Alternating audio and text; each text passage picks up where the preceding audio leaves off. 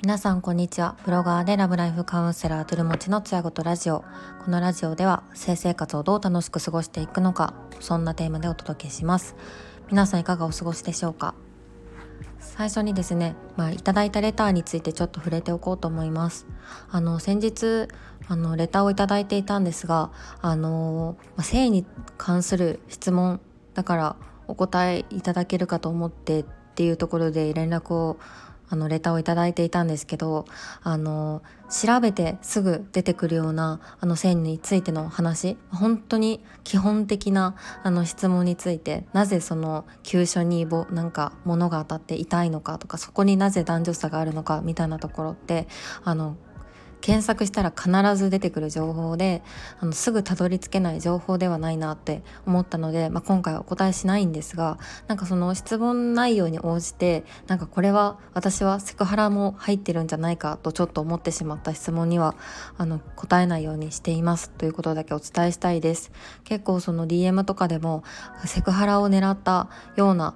発言だなってわかるようなものもあったりします。まあそうあの質問いただいた方がそういう意図だったらじゃなかったら申し訳ないんですけど私自身がそう感じてしまった時はお答えしませんし、まあ、調べてすぐわかるようなことっていうのところにもお答えしないのでそこだけご了承くださいっていう私の姿勢だけお伝えしておきます。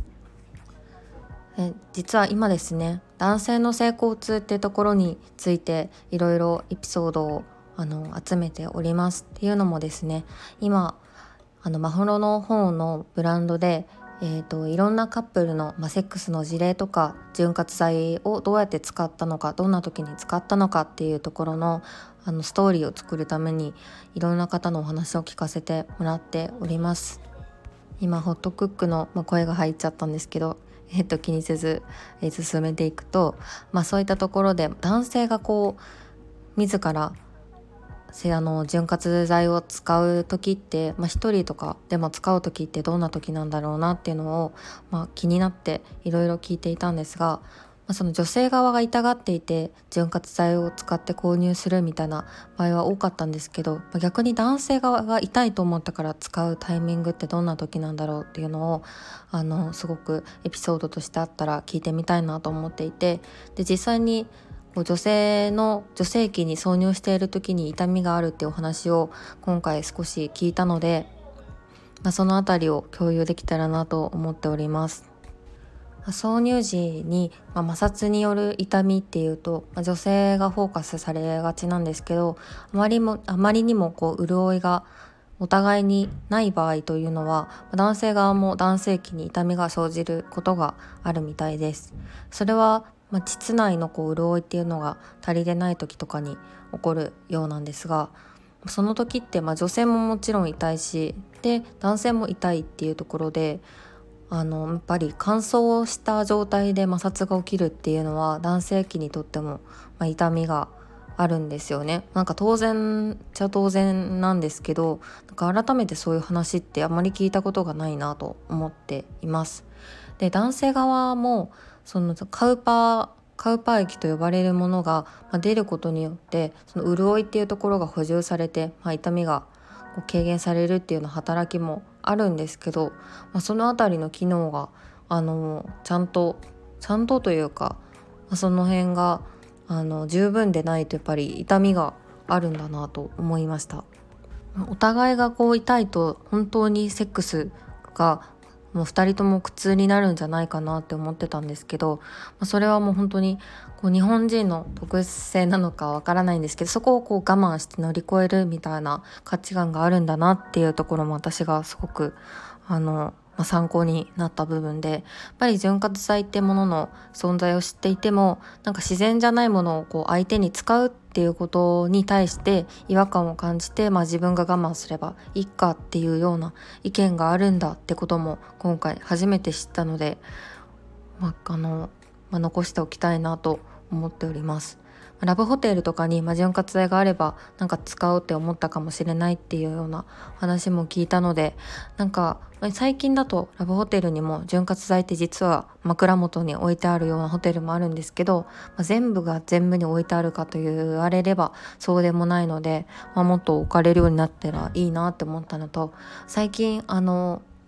知ったんですけどあの海外のマリオットホテルですよね。にそういうセックストイと潤滑剤とかがセットになってあとコンドームかが全部セットになってあの置かれているっていうのを情報を聞いてあめちゃくちゃいいなって思ったんですけどやっぱり普通のホテルでもやっぱりセックスって行われるわけでそういった場所に、まあ、コンドームって置かれててもいいよなって思っていてでそのマリオットは多分アメリカなんですけど日本のそういうラグジュアリーなホテルとかにも、まあ、コンドームとか潤滑剤が置いてあったら、まあ、普通にビジネスホテルとかでも全然置かれるようになるんじゃないかなと思ってて、まあ、ビジネスホテルがまあどういどこまでそういう旅品を揃えるのかわからないんですけど、まあ、それが置いてあることで、まあ、お互いがあのあここでコンドームなかったどうしようみたいなことになるのも防げますしどんなところでも寝室っていうところには、まあ、コンドームや潤滑剤がとあの届くところにあればいいのになというふうに思っています。そういったところもなんか私自身ホテルの人とあのぜひディスカッションしてみたいなと思っています。最近はいろんなところとそういう潤滑剤とかあのこう置けるような環境を作っていけるんじゃないかなと思っててそれは私とか他にも活動されてる方々の動き次第かなと思うんですけどあの本当にそのエロいっていう文脈じゃなくて健康として置けるようになればいいよねって話をこうみんなでディスカッションしてそういう意識がみんなの中で芽生えていけばまたなんか日本の環境も変わっていくんじゃないかなと思っています。なかなかその外部に話をしに行くって、まあ、私の中でもすごく緊張することでつい内々の中自分の中だけでいろいろアイデアを作って完結させてしまうっていうところがなんか自分の中の課題でもあるなって思うんですけど、あ、もっと外に外に動いていけるようにあのマホロとしても頑張っていこうと思っている次第です。